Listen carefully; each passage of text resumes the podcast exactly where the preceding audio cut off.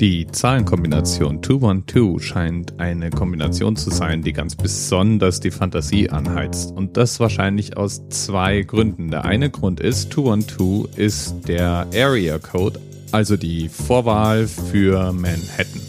Und damit natürlich per Definition schon mal Kult. Deswegen gibt es einen Rap-Single namens 212, es gibt einen, einen Duft namens 212 NYC und 212 ganz generell steht in der Popkultur sozusagen als Synonym für Manhattan ganz allgemein. Und dann als zweite Referenz ist 212 auch noch in der Fahrenheitsskala der Siedepunkt des Wassers. Ab da geht's also so richtig schön heiß her. Fahrenheit ist ja auch so eine dieser Skalen, mit denen man eigentlich nichts anfangen kann, wenn man nicht zufällig in den USA aufgewachsen ist. Naja, mit Abstrichen können wahrscheinlich auch noch etwas ältere Briten ganz gut damit umgehen. Dabei war die Fahrenheit-Skala zum Messen von Temperaturen mal lange Zeit wirklich eine der gebräuchlichsten Skalen überhaupt und auch in Europa und auch in Deutschland in Benutzung. Ausgearbeitet wurde die Fahrenheit-Skala von Daniel Gabriel Fahrenheit, der 1686 in Danzig zur Welt kam und 1736 in Den Haag starb. Die Wikipedia führt ihn als Physiker und Erfinder, wobei das eigentlich gar nicht so leicht zu sagen ist. Als nämlich seine Eltern verfrüht verstarben, wahrscheinlich weil sie giftige Pilze versehentlich gegessen hatten, war Fahrenheit gezwungen, eine Kaufmannslehre anzutreten, und zwar in Amsterdam. Die Tätigkeit ermöglichte ihm auch durchaus auf Reisen zu gehen, was er dann auch fleißig machte. Man weiß von ihm, dass er Berlin, Halle, Leipzig, Dresden, Kopenhagen und auch seine Heimatstadt immer wieder besuchte. Persönlich interessierte sich Fahrenheit aber deutlich weniger fürs Kaufmännische als für die Naturwissenschaften. Denen konnte er sich ausgiebig und vertieft auseinandersetzen.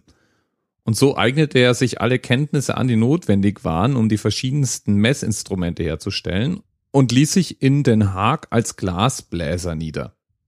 Dort fertigte er Barometer, Höhenmesser, Thermometer, alles, was man so zum Messen verschiedenster physikalischer Zustände damals fertigen konnte. Wahrscheinlich war es dann für ihn mit diesen Fähigkeiten auch ein eher kleiner Schritt in die Chemie. Und so war er ab 1718 als Tutor in Chemie in Amsterdam tätig.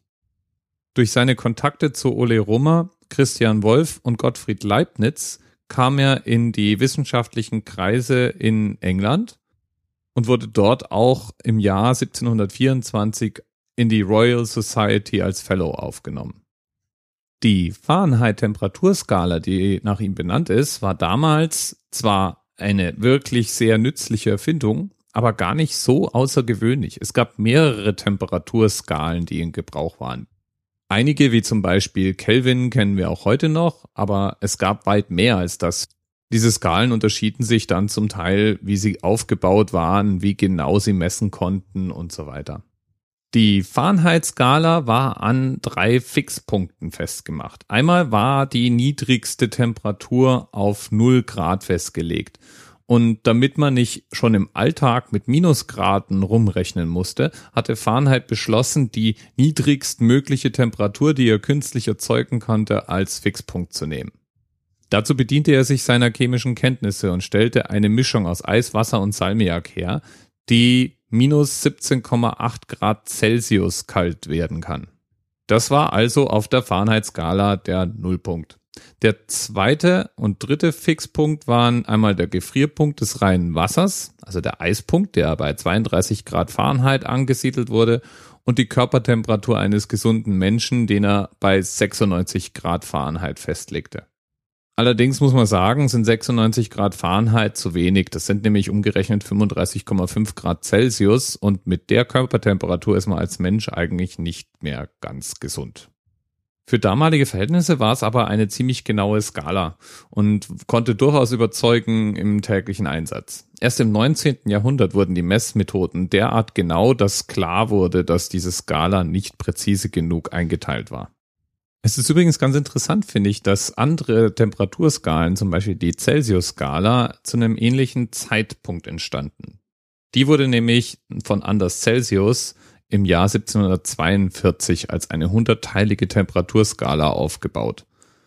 Und Der nutzte als Fixpunkte einmal den Gefrierpunkt und den Siedepunkt des Wassers. Bei Normaldruck muss man da dazu sagen, denn die beiden Punkte variieren ja je nachdem, was für einen Luftdruck man hat. Und er unterteilte diese zwei Fixpunkte in 100 einzelne Schritte. Aber zurück zur Fahrenheit. Wie ich ja schon gesagt habe, es war noch nicht so wirklich präzise. Und das wurde auch irgendwann zu einem Problem. Deswegen wurde in den 60er Jahren in den USA bestimmt, dass die Temperatureinheit Fahrenheit anders hergeleitet werden sollte, statt eben aus diesem Gemisch und dem Siedepunkt. Und die Herleitung wurde nun relativ vorgenommen. Sie wurde nämlich über Celsius gemacht. Das hatte auch den Vorteil, dass Celsius, weil es ja in 100 Schritte definiert war, mit dem aufkommenden metrischen System recht verträglich kombiniert werden konnte. Ja, und um jetzt hier die Verwirrung mal komplett zu machen, leitet sich inzwischen auch Celsius nicht mehr aus dieser Siedepunkt- und Gefrierpunkt-Logik ab, sondern Celsius würde inzwischen auch relativ festgelegt. Die Temperaturskala, die wir heute eigentlich allem zugrunde legen, ist Grad Kelvin, benannt nach Lord Kelvin, der eigentlich gar nicht Kelvin hieß, sondern William Thomson und mit 24 Jahren die thermodynamische Temperaturskala eingeführt hat. Die trägt ihren Namen dadurch, dass sie sich eben von physikalischen Eigenschaften von Atomen ableitet.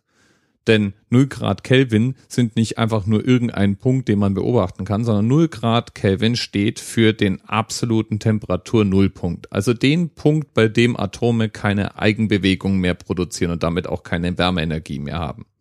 Der zweite Fixpunkt, und man braucht ja immer zwei, um eine Skala aufzumachen, ist der sogenannte Trippelpunkt von reinem Wasser.